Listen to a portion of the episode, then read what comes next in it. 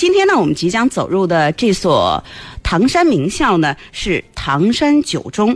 那么，唐山九中呢，它是一所公办初级中学，也是唐山市的名校。之所以称为名校，不仅因为环境优美。设施精良，教师员工的素质非常高，教学质量呢，当然也是非常好。那么也得益于学校领导呢，用发展的眼光和大胆创新的脚步呢，啊，来丈量世界，然后呢进行行走。他们积极探索和国外知名中学合作，这也是学校发展史上具有里程碑意义的大事，也标志着唐山九中开放办学与国际教育接轨。进程向前迈进了一大步哈，那么这所学校的呃当家人就是我们今天即将通过电话连线要和大家呢一起见面的唐山九中的校长牛丽如牛校长。牛校长呢，他是河北省的骨干校长，也是唐山市的知名校长。他精通中学管理和教学教育研究方面，那可以说呢是一个非常全面的校长。接下来我们就接通牛校的电话。牛校长您好。主持人好，嗯，那非常高兴啊，在今天我们能够通过呃电话的方式走进唐山九中，请您给大家来介绍一下。那如果请您用简短的一段话为大家来介绍我们唐山市九中，您将会怎么说呢？呃，我们唐山市第九中学应该是一个学生、老师成长的乐园。嗯，因为在这个在这个环境下，呃。学生能够健康快乐的成长，而我们的老师也也能够作为一个在唐山市请引领示范作为一个团队，嗯，呃，在这个唐山市整个教学领域也是，呃，起到了很大的一个。呃，引领示范作用。嗯，啊，那确实就像您说到的这个样子哈。那我也身边有一些朋友，一说唐山九中，其实呢，呃，唐山的朋友应该是呃都是非常非常清楚的。呃，那今天呢，我们的停课不停学校长开讲，我们主要就针对的是唐山九中。刚才我通过介绍呢，其实大家已经知道了，唐山九中是一所初中。啊，初级中学就是只是以初中为主的这样的一所学校。那么我们学校的停课不停学是怎么安排的？牛校给我们介绍一下好吗？好的，我们学校的停课不停学呢，大概就是从二月十号，根据我们洛南教育局的工作安排，我们开始组织学生在家进行线上学习。但是呢，在这个尽管呢在授课之前呢，我们做了充足的准备，比如说利用钉钉召开多次的视频会议。嗯。专门研究线上教学的方案，呃，培训教师线上授课的技巧。但是呢，真正开课之后呢，还是出现了很多水土不服的例子。哦，比如说，直播呀反复掉线，学生走神呢，老师上课无法兼顾，呃，互动性不强等等问题接踵而来。嗯，针对这些问题呢，我们学校领导呢，就是专门的进行了研究和调控。所以我们在这个。呃，停教不停学这个线上教学这块，我们主要就是，呃，在教学安排上，我们做到了四个到位。嗯。呃，一个呢，就是要制定周密的计划，就制定计划，谋划布置到位。嗯。二呢是骨干引领，教学研究到位。毕竟呢，这个停教不停学线上学习，它是一个全新的一个学习方式。是。对我们和我们以往的在室内的这个教学方式是不同的。嗯。所以在这个过程中，那么骨干教师。在这个引领的这个作用是非常大的，因为很多老师要是全员参与的话，这个需要老师的这一个团队的一个协作。是，所以在这一块呢，我们把骨干教师组织起来，呃，每天每周都要对于课程进行研究。所以我们第二个就是骨干引领教学研究一定要到位。嗯。第三个呢，我觉得也是非常关键的，就是过程追踪、科学调控到位。嗯。我们现在线上教学已经开展了四周多的时间。因为它还是对老师来说，应该说是一个全新的一个教学方式。嗯，所以在整个的这个教学，呃，开展过程中，我们是，呃，过程追踪整个的这个教学过程，从第一天上课，我们是进行每天甚至是每周，我们要都都要进行调研，把每天每周的问题反馈回来以后，我们一定要进行周密的调控。这样的保证这个上课的一个线上教学的一个好的效率，这是第三个过程。嗯，第四个我觉得也是我们应该特别关注的一个，就是学习效果。嗯，督导检查到位，因为毕竟在这个教学过程中，教学它是一个双边的活动。是，在这块儿呢，缺少哪个环节，可能最终落脚点应该是学生到底能学到了多少的知识。嗯因为整个老师教的过程，应该说老师都是很努力的，嗯也都在想尽方法来使自己的线上教学丰富多彩、有有激情。但是毕竟，我们老师和学生是在线的两头，一个线上，一个在线下，整个的交流互动，它和原原有的课堂教学它是不一样的。嗯所以在这一块儿，这个教学效果这一块儿，实际上也是我们整个停呃停课不停学应该更加关注的一个环节。就是你这么开展的这个教学活动，到底学生的效收获在哪里？嗯这也是我们在整个督导过程中也是下了大力气督导的一个环节。嗯。那刚才其实您说到了，我们在做的时候要做到四个到位，要把握三个重点和两个关注。您刚才说到了这个四个到位，是吧？对啊，那么这个三个重点和两个关注又是什么呢？呃，我们这三个重点就是指的还是在这个教学环节上，在这个这个整个教学实施的过程中，首先我们第一个重点环节就是要想提高整个课堂教学的效率，那首先得是精准备课。嗯这个精准备课呢，它首先呢就是要整合资源。我们这个课堂和以往的教学是不一样的，并且呢，网络它有极其强大的一些功能，它可以推送很多这个一些资源给学生，但是这个推送的这个资源，而不是随意推送的。所以我们在这一块儿呢，资源整合这一块儿，学校要求必须以备课组为单位，哦。把所有推送给的资源，不是说轻易的推送下去，而是说要进行一个学科的研究，嗯。把它研究出的成果，再有筛选性的给学生。嗯。这样的话呢，学生学起来可能就要轻松很多，嗯。而不需要学生自己在众多的资源里边再自己进行挑选了。嗯。因嗯为现在这个学生这个学习压力也是比较大的，嗯。所以我们在这个精准备课这块，第一就是要整合资源，第二我就是说这个网络授课，因为呃，据咱们这个研究表明，实际上呢，就是在线上学习的话，成人的注意力，它仅仅能够高度集中就是二十分钟左右。嗯。所以呢，就是说这种授课方式，因为缺乏老师的监管，那就要求我们这种授课的这个它的这个趣味性、吸引力要强一些，要及时的调整学生的兴趣。这对老师的要求太高了，是吧那？是对，那确实如此。所以这块儿我们确实，如果你要是不做到这一点的话，这个上成平淡的一节课，可能和这个班里边有一半的学生都要掉线。哎，这样掉线的话就没有学习效果。所以我们在这个趣味性这一块儿，嗯也是一直在要求老师们要从这个通过一些手段，呃，提高这个课堂教学的兴趣。所以在这一块儿呢，是第二个我们要关注的。嗯第三个就是教学方法，就是你采用哪些授课方法。哦有的时候我们可能就采用直播的方式，比如这些需要可以直播老师直播讲，我们就用直播；嗯还有的时候呢，我们可能就是用录播跟直播；还有的时候呢，我们可能这节课，我们就提前的要制作一些微课，嗯或这个课前的我们提通通过一些微信群的听听群，我们提前推送到学生群里边儿，让提前学生进行预习。嗯然后呢，这样的话呢，通过多种方式，让学生呢，呃，达到一个好的一个学习效果。所以哎我觉在这个，嗯，牛校，我觉得这点还真的是挺好的，叫教无定法，是吧？对，而且我们没有被自己的这个框框框住，就是我们觉得这一节课适合用什么，我们就用什么，而不是我们要规定所有的课一定到都用什么。我觉得这点灵活性特别好这。个实嗯际上也是和我们日常的我们学校的一个呃教学原则。我们在这个学校教学原则上就是。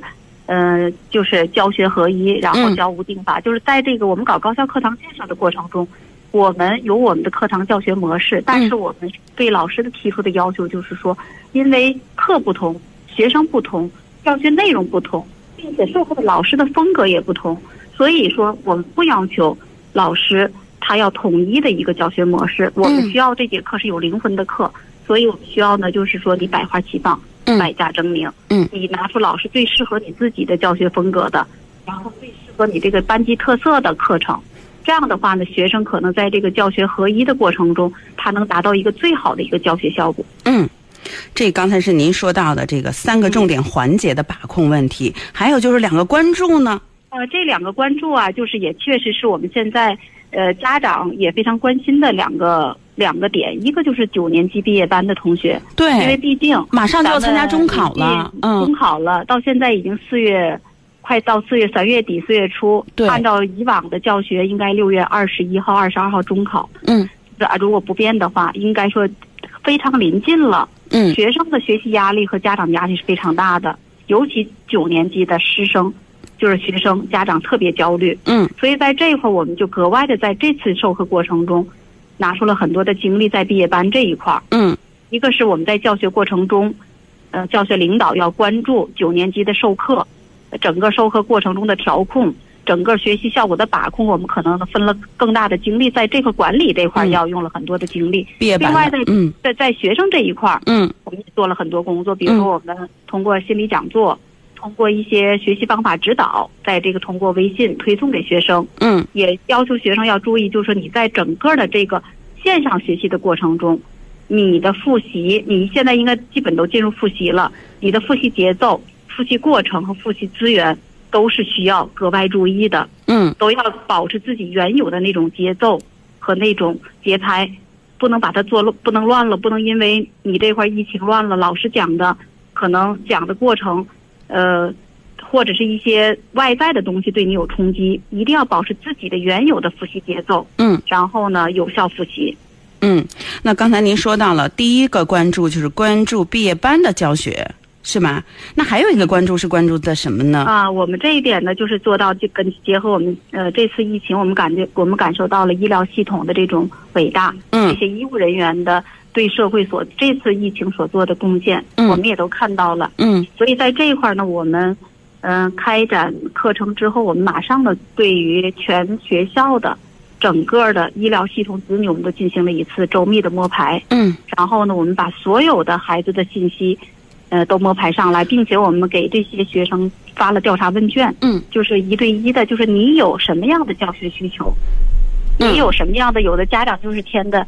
我们需要一对一的辅导，我们需要教师的严格管理，我们就等等等，因为把所有的内容都汇总了。我觉得这个其实是无可厚非的，因为从春节开始，我们可以说全国的医疗系统的这个工作人员啊，呃，上至领导，下至普通的医员，其实都是在正常的。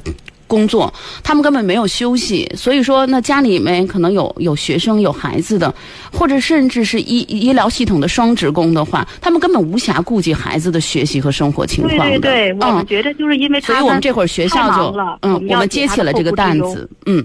对对对，嗯，那我觉得这点特别的好哈。那刚才其实牛校您刚才说到了我们学校的具体的一些安排的情况，而且您说到这个两关注里面，其实就有关于毕业班的这个呃教学工作的问题，还有其实我觉得我们的这个教学安排很多哈。其实都是根据我们在疫情期间关于停课不停学期期停课不停学期间做了很多适时的这个调整。其实你也说到了，就是呃。我觉得这是很多校长可能在节目里面没有说，但是您说到了的，就是说线上教学它其实是有自己的弊端在这里的，也就是线上教学它不可能完全的长期的是取代这种面对面的学校的这种。呃，授课的、是吗？所以说，我们尽量的能够让它的弊端越小，才越好，是吧？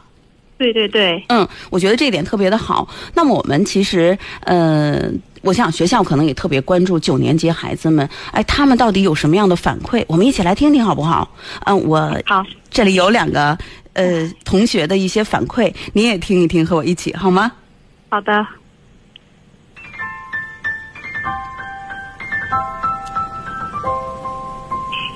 网课让我更加珍惜。二零二零年初，一场疫情不仅给人们的正常生活按下了暂停键，也阻止了我们开学的脚步。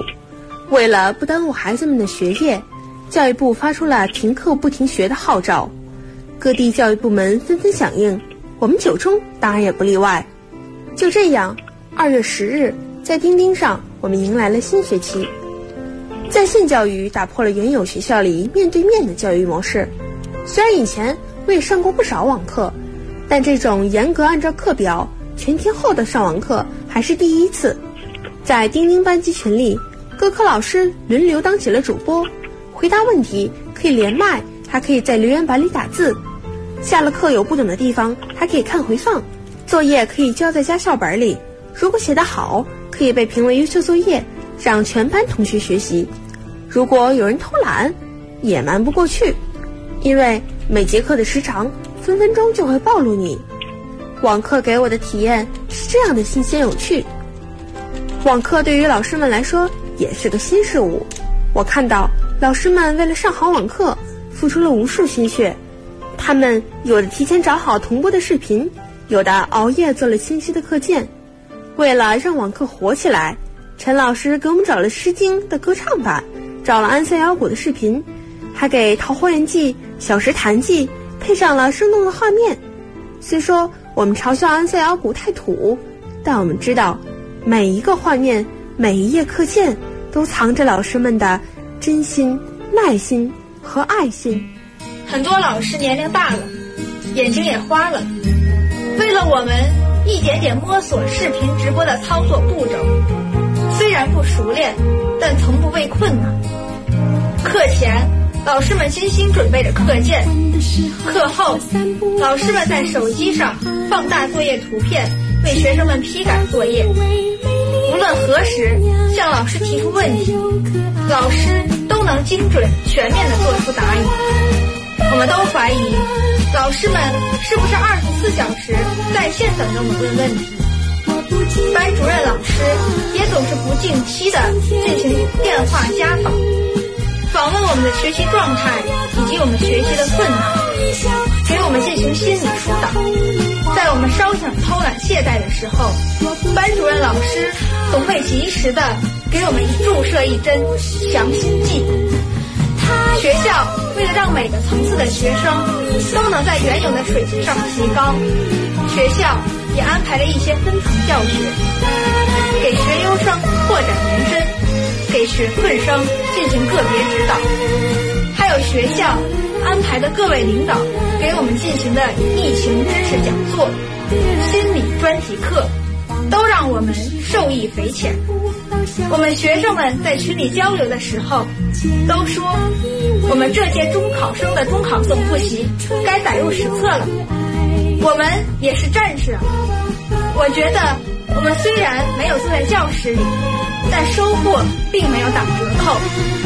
我们对中考充满信心。春天的故事。这是来自于我们唐山九中可爱的孩子们，他们发自内心的对于这次停课不停学期间自己的感受和感想。牛想，您听了之后，嗯，欣慰吗？啊，特别欣慰，特别欣慰哈。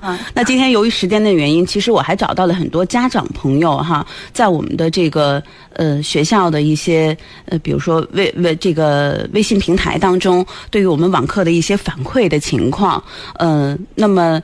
接下来就请您，呃，面对着我们唐山市九中所有的师生和家长，发表您的校长寄语，有请。呃，唐山九中的同学们、家长们，大家下午好。二零二零年的这个寒假，注定成为我们每个人不能忘却的记忆。突如其来的新冠疫情蔓延全球，防控感染、抗击疫情，成为全世界人民共同关注的焦点。一场战役就是一堂真实课堂，这堂课虽然给每个国家甚至每个家庭带来了伤害，但是也给我们带来了很多启示。我希望同学们在今后的学习生活中要牢记：人的一生一定要感恩祖国、敬畏生命、勇担责任。首先，我们要感恩祖国，因忧启盛，多难兴邦。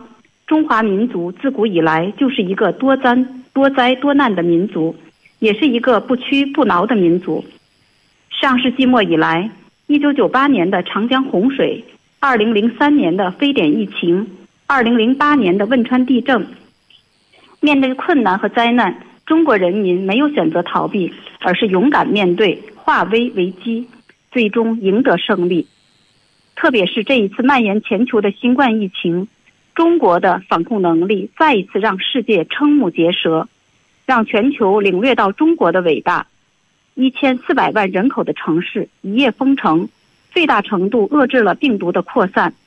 四面八方数万白衣天使冒险逆行，援持武汉。这是一个国家团结勇敢的象征。拔地而起，一千多个床位的火神山传染病医院十天建成，三万平米的雷森山医院十二天完成。这是一个国家综合实力的体现。